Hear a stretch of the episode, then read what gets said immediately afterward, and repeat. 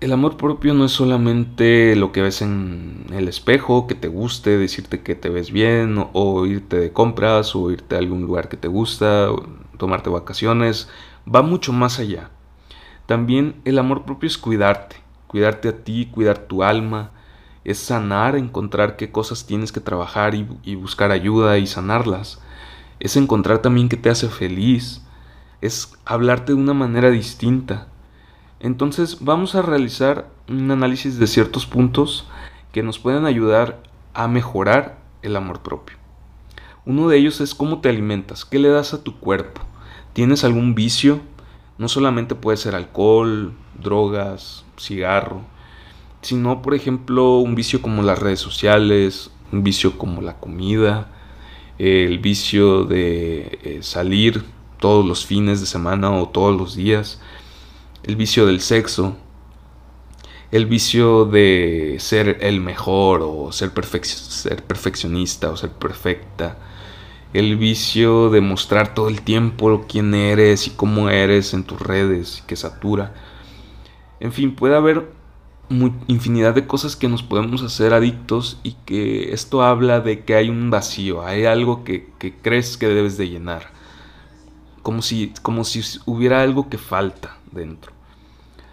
Otro punto es cómo te hablas. ¿Qué es lo primero que te dices en las mañanas, cuando te levantas? ¿En qué piensas? ¿En qué piensas durante todo el día? En esta cuestión interna, ¿cómo son tus pensamientos? ¿Son de cosas positivas? ¿Son de cosas negativas? ¿Son realistas? ¿Son figurativos? ¿Estás pensando en ti o estás pensando en los demás todo el tiempo? Etcétera, ¿no? Entonces es realmente analizar y hacer ser un observador de nuestros propios pensamientos, de nuestras propias acciones. Esto nos va a permitir darnos cuenta de qué manera está haciendo esto.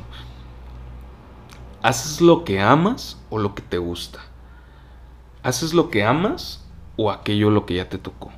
¿No? Por ejemplo, si estás en un trabajo que odias, que, que tal vez te tratan mal, que no te valoran, si estás con amigos con los que te sientes bien o con los que te sientes incómodo ansioso, los que te dejan como, como esas veces que llegas a tu casa y dices, güey, me siento tan cansado.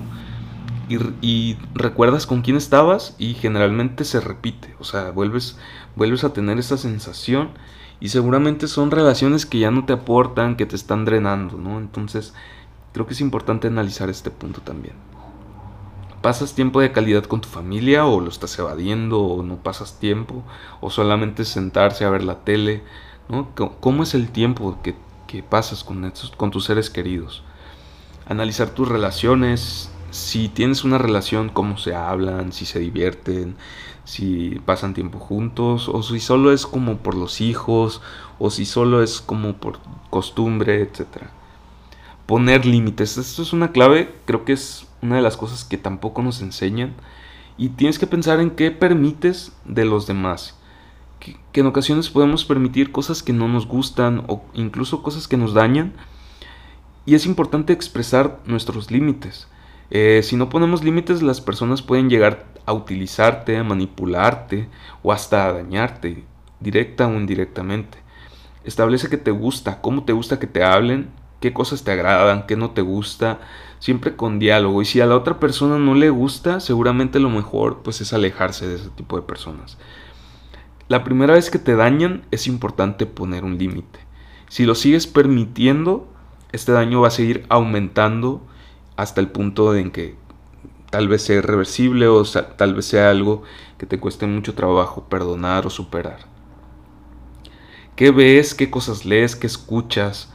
Eh, esto es importante porque sería positivo, por ejemplo, leer o ver contenido por lo menos media hora al día que te pueda aportar algo en tu vida. Yo creo que el escuchar un podcast es algo, un punto importante. Puede ser incluso en redes sociales hay contenido positivo que te puede aportar. Otro, algo primordial que mucha gente no hace es ir a terapia, buscar un proceso de, de sanación que puede ser también a veces con otro tipo de técnicas. El punto es buscar eso que va a sanar, esas partes de tu vida que te, que te cuestan trabajo o esa sensación que puedes traer, que puede ser ansiedad, puede ser que te sientas quizás triste o deprimido. Estos solo son avisos de que hay algo que necesitas trabajar. Dedica tiempo para ti, para lo que te gusta, para alguna actividad que te guste hacer y ser tu prioridad siempre. Esto es demasiado importante. A veces nos olvidamos de nosotros mismos o de nosotros mismas. Creo que es importante como como recordar que la persona más importante en tu vida y la que tiene que ser tu prioridad eres tú. Fuera de narcisismo o de egocentrismo. A veces tomamos decisiones en base a los demás, no en base a nosotros mismos y en cosas tan simples como a dónde salir o a dónde, dónde pasas tu tiempo. A veces lo centramos más en lo que los demás quieren aceptación, aceptar todo de ti, mostrarte tal cual eres y no perder tu esencia por los demás, en todos los sentidos. Em, a veces vamos cambiando como dependiendo en donde estemos, cambiamos demasiado y creo que eso habla de, esa poca aceptación, de ese poco nivel de, autoestima, ¿no? Que, tiene como que ser eh, acorde a o, a o tiene como un precio o como como factores que lo, que lo determinan ¿no? o, que lo, o que lo afectan. Creo que eso debe de cambiar. Tratar de ser una persona mucho más homogénea. Si consideras que tienes un problema de autoestima después de escuchar este tema, tal vez porque no, no, estás juntándote con personas que te traten bien o en tu relación hay maltrato, hay violencia o en tu trabajo. Y entonces necesitas hacer un cambio siempre busca ayuda, porque si lo haces tú solo no vas a verla de manera objetiva las cosas.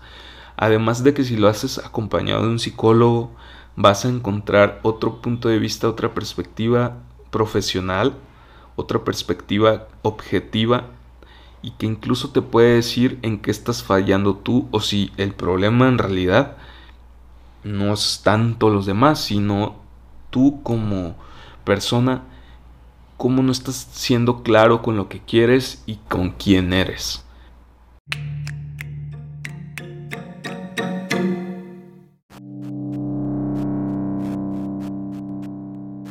Si te gustó este podcast, compártelo en redes sociales o directamente a alguien. Espero que esto haya aportado algo en tu vida y nos vemos muy pronto.